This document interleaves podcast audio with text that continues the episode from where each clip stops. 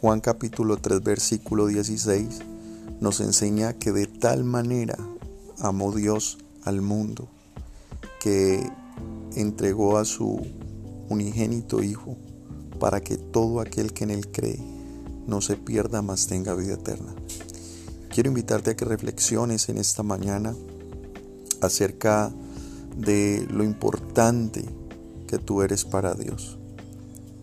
Que Dios te ama de tal manera que entregó lo que él más amaba para que a través de su sacrificio tuvieras una oportunidad.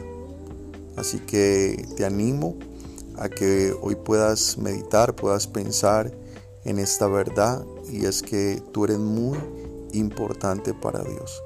Y si Dios entregó lo que Él más amaba, como bien también lo dice en su palabra, ¿cómo no te dará con Él todas las cosas que tú necesites? Un feliz día y muchas bendiciones.